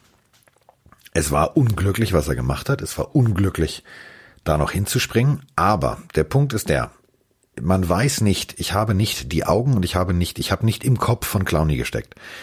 Wenn der jetzt noch in dem Moment, wo er tatsächlich gerade abspringt, sieht, dass gegebenenfalls er noch nicht Richtung Boden geht, sondern vielleicht noch mit dem Bein hinten noch steht. Du weißt nicht, was er gesehen hat. Und er springt ab und sieht in dem Moment, oh scheiße, der geht zu Boden. Dann dreht er sich da irgendwie raus. Aus eben dieser Angst, ich will keine Strafe kassieren. Dadurch landet er auf dem Kopf sozusagen von ähm, Carson Wentz. Und der bremst halt ganz salopp gesagt mit dem Face Mask im Rasen. Im Kunstrasen. Kunstrasen gibt nicht nach. Naturrasen hätte nachgegeben. Dann hättest du irgendwann Regenwurm im Auge gehabt und hättest gesagt, geht wieder. So, Kunstrasen gibt nicht nach. Somit bleibt der Helm stehen und der Kopf drückt in den Helm. Und das Ganze mit brachialer Gewalt. Das ist so, als wenn du mit 40, 50 unangeschnallt gegen die Wand fährst. Ähm, natürlich weißt du, wenn du aufstehst, äh, das war jetzt, ich, wo bin ich? Das ist der erste Gedanke, den du hast. Ähm, ich habe ja sehr lange ähm, mal Defense Captain sein dürfen. Und immer wenn Spieler tatsächlich einen richtig harten Hit gegeben haben, habe ich immer dumm, wie ich war, äh, immer dieselben Finger gezeigt. Ich habe immer vier Finger gezeigt. habe immer gefragt, wie viel Finger? So, jetzt steht vor mir äh, Kreissäge, so hieß er mit Spitznamen. Äh, Kreissäge hat einen richtig harten Hit ausgeteilt. Du hast richtig Bam gehört. Und er kommt zurück ins Huddle, war auch ein bisschen wackelig. Also das sah ein bisschen aus wie äh, tatsächlich 6,4 Wodka Tonic und noch drei kurze dazu und noch ein Bierchen dazu. Und guckt mich an und guckt mit dem linken Auge, der guckte wie der Löwe aus Doctory. Also der guckte wirklich im Kreis. Und ich halte diesmal nicht vier Finger hoch, sondern zwei. Und sag, Säge, wie viele Finger? Vier! Ich sag, Digga, du gehst raus. Und er marschiert los, aber in die falsche Teamzone. Und da wusstest du, okay, der ist nicht fit. Der Junge ist nicht fit. Er hat dann irgendwann tatsächlich gemerkt, nee, die Richtung stimmt nicht, ich muss in die andere Richtung. Ähm, der saß dann in der Teamzone und war fertig mit der Welt. Der wusste nicht wie, danach war ihm heiß, danach war ihm kalt. Ähm, auf der Rückreise, dem ging's richtig schlecht. Und genau so wird es auch bei Carsten Wentz gewesen sein. Eine Gehirnerschütterung ist nicht zu unterschätzen. Eine Gehirnerschütterung, wenn ihr euch den Kopf an der Schranktür stoßt, das ist keine Gehirnerschütterung. Eine Gehirnerschütterung ist ungefähr so, wenn ihr vor Mike Tyson im Ring steht und sagt, sag mal, du bist doch der Ohrenbeißer und außerdem sprichst du komisch und Hangover fand ich scheiße, dann habt ihr danach eine Gehirnerschütterung. Das ist eine Gehirnerschütterung. Und so ging es auch Carson Wentz. Du weißt das sofort. Du weißt es sofort. Ich fand Hangover 1 nur cool. Die anderen beiden hätten sich sparen können. Äh, würde das ich solltest Mike Tyson, Mike Tyson nicht Würde ich mir auch ins Gesicht sagen. Ähm, trotzdem. Aber nicht mal, im Boxring, bitte. Nein, nein, nein, irgendwo anders. Am Pool. trotzdem. dann hast du, dann hast du zwei Probleme. Dann gehst du K.O ins Wasser. Dann kannst du nur hoffen, dass Pamela Anderson oder sogar David Hasselhoff da ist. ja, lieber Pam, äh, natürlich Hasselhoff. Also die Frage war, ähm, hätte es eine Flagge geben müssen oder nicht? Du hast jetzt schon beschrieben, aber ich meine, es gab jetzt keine Flagge, Carsten. Hätte es gab keine Flagge, aus einem einfachen Grund. Man muss ja auch. Und keine Absicht. Das es ist, ja, und der, der Punkt ist der, es ist ein Kollisionssport, nochmal. Es ist kein Kontaktsport, es ist eine Kollisionssportart. Und ähm, wenn zwei Leute in eine Richtung laufen und dann kommt noch ein Dritter dazu und, und, und, und, dabei kann viel passieren. Und natürlich ist es der Franchise Quarterback, das ist mir alles klar. Aber überleg doch mal, danach kommt Josh McCown rein, wird noch umgeschubst nach dem Spiel, so, da gibt's keine Flagge. Also, die Schiedsrichter heute so, morgen so, das ist wie das Orakel von Delphi. Die machen, worauf sie Bock haben. Ähm, in diesem Moment musst du allerdings immer auch verstehen, dass ein Defense-Spieler auch aus vollem Sprint da ankommt. Der kann sich nicht in Luft auflösen und der hat keinen Bremsfallschirm. Okay, hätten sie mit Wentz das Spiel gewonnen, war die zweite Frage. Ich weiß nicht, ob sie das Spiel mit Wentz gewonnen hätten. Ich weiß auch nicht, aber ich, ich, die Frage gewonnen gewonnen hätten. Ich weiß ähm, auch nicht, aber ich, ich, um die Frage deutlich zu beantworten, ich glaube nicht. Äh, ich glaube auch nicht. Ich glaube nicht, dass, ähm, dass, die, dass die Eagles, warte mal ganz kurz, es wird wieder laut, meine Damen und Herren. Oh, der Emma, Vorhang Emma hebt sich, einkaufen. der Vorhang hebt sich, die Bühne belebt sich. Sophia ist in the house. Ähm, Hallo Sophia. Ich werde nämlich, nein, sie hört dich noch nicht. Ich werde nämlich heute bekocht, ja, Oha. weil ähm, ich ja gestern sozusagen die Nachtschicht hatte. Ähm, da, du kannst die Tür nicht zumachen, da hat irgendjemand seinen Laptop hingelegt. Du kannst ruhig, sag der Welt ruhig Hallo. Wunderschönen guten Abend, ihr Lieben. So, das ist äh, jetzt. Mach die Tür zu, ne? Ja, mach mal die Tür zu. Von draußen, das wäre ganz praktisch. Ja. Für eine Scheiße. So. Entschuldigung. Hier wird gepöbelt. Weißt du warum, was, warum die Tür nicht zugeht? Weil hier die ganzen verdammten Klamotten hängen. So. Wer auch immer die hier hingehängt hat. Ich weiß nicht. Beste Frau Sophia. Tschüss. Tschüss, war nett mit dir. So. Das, äh, Seht ja. ihr, Freunde da draußen, Carsten Spengmann ist auch nur ein ganz normaler Mann mit einer ganz normalen Frau in einem Haushalt. Ja, das äh, läuft äh, hier. Was super. machen die Klamotten da? Dazu Schön. möchte ich jetzt ähm, und jetzt werf ich sie vom Bus. Ich drehe mich jetzt um und ich beschreibe, welche Jacken über der Tür hängen. Nochmal, das ist mein Arbeitszimmer hier. Und äh, in diesem Arbeitszimmer hängt äh, ein riesengroßes Dolphins-Logo, es hängt Mike Stiefelhagen an der Wand, es yes. hängt äh, Mike Singletary an der Wand, es hängt ähm, Gruden an der Wand, es hängt tatsächlich auch Russell Wilson an der Wand und viele, viele andere meiner Kollegen. Es hängt auch übrigens äh, ja Björn Werner an der Wand. Und äh, plötzlich hängt an der Wand äh, an einem Haken, wo vorher ein Bild hing. Eine Handtasche. Ja, krass, ich kenne das. Irgendwann ist es nicht mehr dein. Und über der Tür, lass mich bitte ausreden, hängen, ich kam also vorhin nach Hause und wunderte mich sehr, wieso plötzlich die Tür nicht zuging. Es hängen also drei Jacken, die definitiv nur eine Frau tragen kann. Mit einem Kunstfell oben und so dieses typische, es ist Winter, mir ist kalt, ich brauche natürlich, auch wenn ich zu Besuch bin, mal drei Jacken. Wofür braucht eine Frau drei Jacken an einem Abend? Ich verstehe es nicht. Und ähm, seitdem sieht es hier aus. Ich habe jetzt auch übrigens, äh, während ich mit dir diesen Podcast aufnehme, das allererste Mal einen Wäscheständer in meinem Arbeitszimmer stehen. Und ähm, nicht, dass ihr glaubt, da ist jetzt meine Wäsche drauf. Für meine Wohnung. Nein. Ähm, anteilsweise hängen zwei T-Shirts von mir, die ich äh, gewaschen haben wollte. Die habe ich auf die Waschmaschine gelegt. Und der Rest ist nicht meine Wäsche. Aber gut, ähm, warum soll es mir anders gehen als Mike? Mike hat wenigstens einen 75 Zoll Fernseher, ich nicht. so schön. Ich, ich finde es so toll. Weißt du, selber kann ich, kann ich das alles nachvollziehen, aber wenn du das erzählst, so geht mir irgendwie das Herz auf. Ja. Okay. Ähm, aber immerhin steht noch Lamar wo, Jackson wo hier auf meinem wir? Schreibtisch und noch kein Potpourri mit irgendwelchen Trockenpflanzen. Läuft. Irgend, irgendwas wollte ich noch sagen. Naja, äh, Carson Wentz. Carson Wentz. Ähm, kommen wir zurück von, das ist jetzt wieder Überleitung. Kommen wir zurück von der äh, Frau, die kam äh, und Lärm machte zu der Frau, die in den Lockerroom kam, nämlich äh, zu Frau Wenz. Also die wurde ja geholt ähm, und da brach natürlich auch bei mir als Fan Panik aus. Denn wenn eine Frau von der Tribüne geholt wird, dann gehst du natürlich davon aus, ach du Scheiße, da ist jetzt irgendwas echt Ernstes. Ich habe mir in dem Moment tatsächlich echt sonstige Gedanken gemacht. Ich habe mir gedacht, oh mein Gott, nicht, dass er sich die Wirbelsäule gebrochen hat oder den Wirbel im Hals oder was auch immer, die Beine Gerüchte, nicht spürt. Gerüchte von Hirnblutungen und sonst ja. irgendwas. Er hat sich ja heute zum Glück äh, zu Wort gemeldet über Social Media und hat geschrieben, ihm geht es in Umständen entsprechend gut. Also hat Entwarnung gegeben ähm, und hat sich beim Team entschuldigt. Ich finde, also der brauchst du nicht entschuldigen. Natürlich, also aus seiner Sicht mega bitter. Damals die Eagles in die Playoffs geführt, ähm, konnte verletzt nicht teilnehmen. Foles hat sie zum Super Bowl geführt. Er hat den Ring zwar auch bekommen, aber irgendwie doof, also kein. Ja, aber das ist so ein Ring, den legst du und safe, den trägst du nicht. Und dann, dann kommst du halt jetzt in die Playoffs, erstes Quarter, pff, bist du wieder raus. Also es ist schon echt eine bittere Geschichte, auch für die Eagles generell. Es ist ja nicht so, dass wir müssen uns mal, wir müssen mal eine Sache fragen, Mike. Ganz kurz.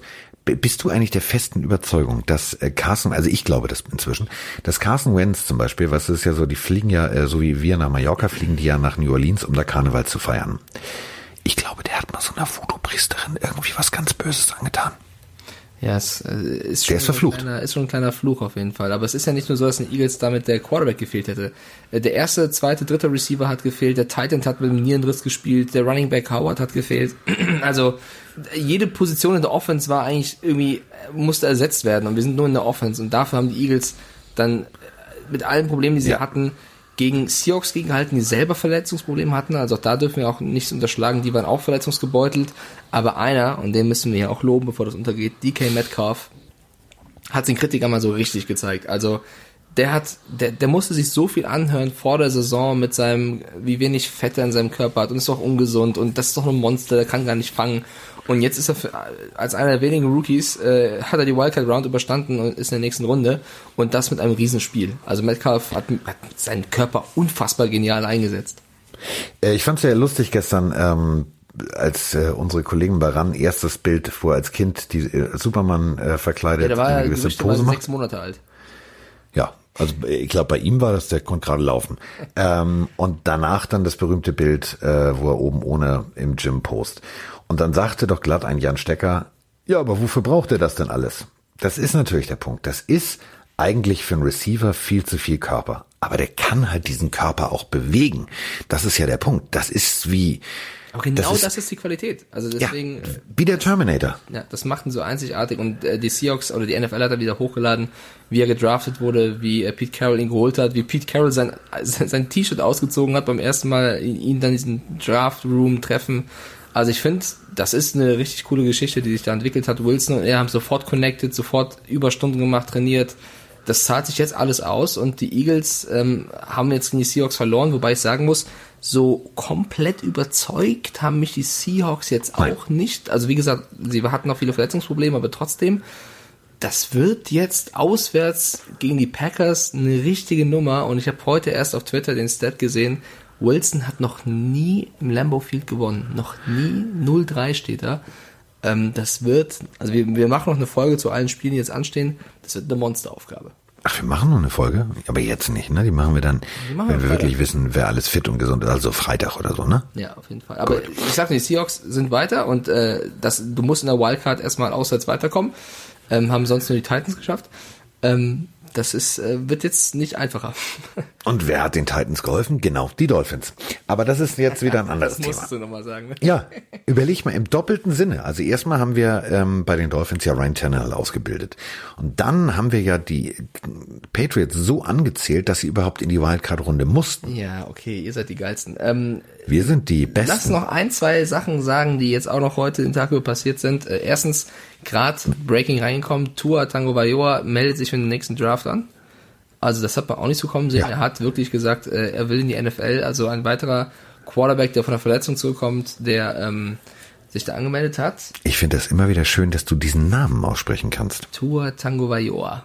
Ja, also für alle da draußen, die jetzt sagen, wieso Tango und nicht Tago, äh, Hawaiianer, da gibt's versteckte Ns vor Ja. Gs. Also du sagst, also ist nicht so geschrieben, aber du sagst Tango Vailoa. Ähm, der hat sich für den Draft angemeldet und es ist passiert. Jetzt bist du für mich Tango Mike. Ich bin, ich hatte mir einen Drop, Mic Drop. Du bist du, du bist out. alles. Du bist Mike Drop, du bist Tango Mike, Miggity du bist Mike, ja. Miggity Mike. Miggity, nee, Tiggity Tango Mike. Tiggity Tango Mike. Äh, es ist passiert, Carsten. Die Dallas Cowboys haben Warte, warte, warte, warte, Moment. Ja, eigentlich muss aufhören, weil es hat sich ja ausgeklatscht. Jason Nee, das war Garrett- mein mittlerer Applaus für die Entscheidung, endlich, Ja. endlich, sich von dem Feuermelder, von äh, dem Ron Weasley der NFL zu verabschieden, nämlich äh, Coach Garrett endlich äh, sozusagen in die Wüste zu schicken. Und sie haben auch schon den Nachfolger bekannt gegeben. Mike McCarthy wird der neue Cowboys-Coach und Ja, böse Zungen schreiben, naja, eigentlich ist er kein Coach, eigentlich ist er nur eine Marionette. Unter Jones wird sich nichts ändern. Nein. Ist dem so? Glaubst du das auch? ja, das wird sich genau so. Pass auf, leider sind es ja jetzt nicht Hard Knocks oder All or Nothing wieder bei den Cowboys. Es wird genau so sein. Es sitzt nur jemand anders da, der nicht irgendwie seinen Namen klatscht, wie in so einer Waldorfschule, sondern da sitzt jetzt dann McCarthy und dann sagt McCarthy so, wir spielen das und das und das und das und das trainieren wir jetzt und dann sitzt dann Jones und sagt, ja, aber ich finde, wir machen das. Und dann machen alle Assistant Coaches das, was der sagt, der da einen Scheck unterschreibt.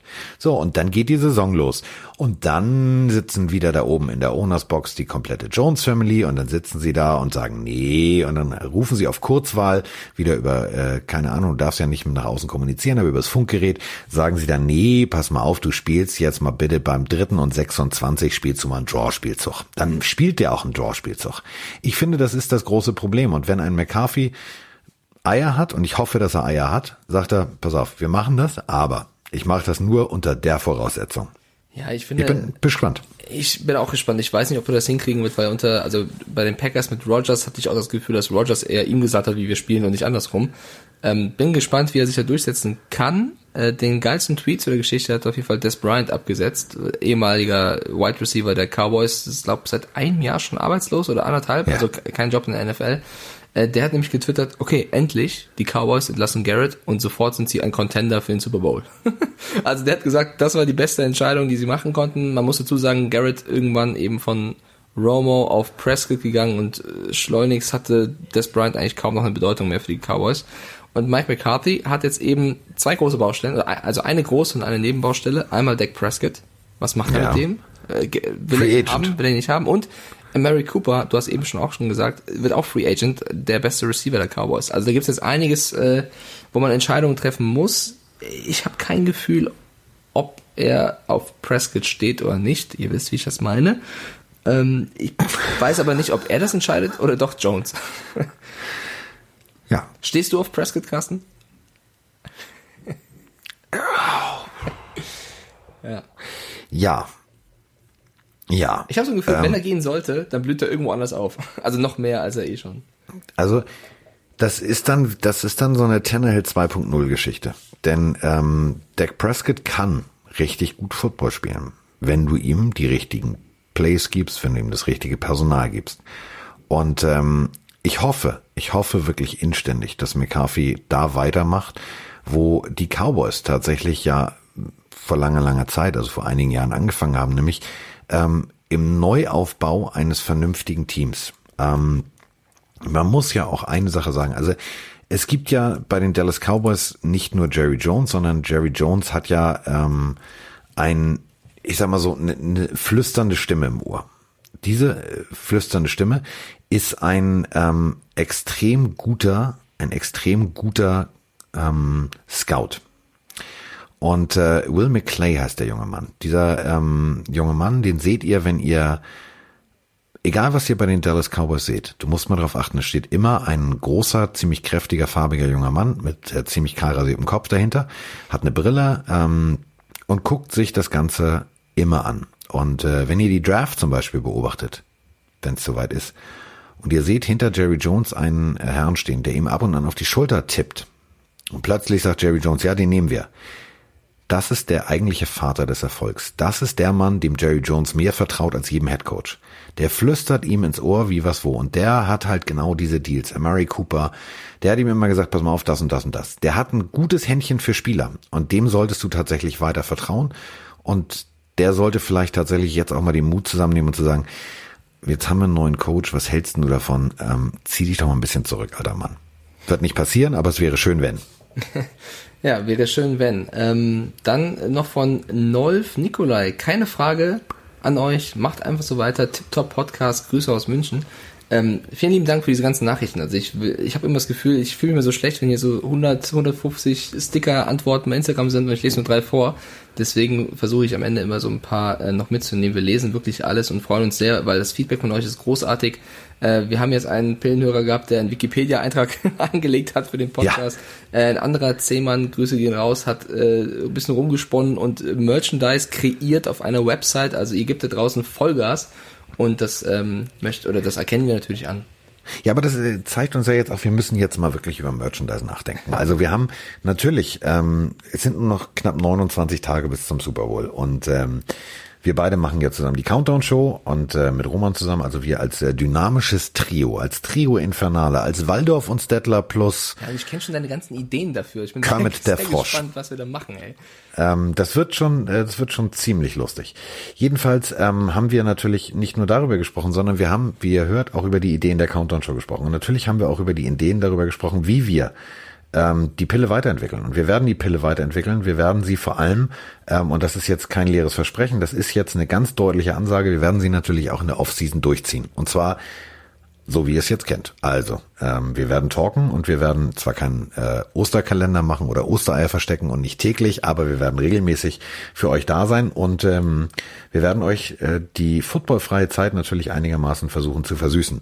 Und da werden wir auch noch andere Sachen machen. Aber diese Merchandise-Nummer, die wächst immer weiter in meinem Kopf. Also als du mir das gezeigt hast und erzählt hast, habe ich gesagt, eigentlich habe ich gedacht, nee, braucht kein Mensch. Also wer will denn ein T-Shirt von uns anziehen oder eine Mütze oder gegebenenfalls einen Kaffeebecher? Also ich liebe ja meinen Kaffeebecher mit, äh, wer ficken ist auch mal unten. Aber it, wir machen's. Wir machen's einfach mal. Ist ja kein Problem. Okay, dann haben wir jetzt geschmeidige eine Stunde neun oder gleich zehn äh, über die Wildcard gesprochen. Am Freitag dann die nächste Folge, wo wir ähm, die Divisional Round besprechen und ja, also ich bin, ich finde es ja eigentlich ganz cool, weil die Spiele, die jetzt äh, stattgefunden haben, die Vikings waren eine Überraschung, die Titans waren, ja, eigentlich keine Überraschung, aber keiner konnte so wirklich glauben, dass die Patriots ausscheiden. Sie sind jetzt ausgeschieden. Ähm, bin, ich habe Bock. Es kann direkt weitergehen, wenn es an mir geht.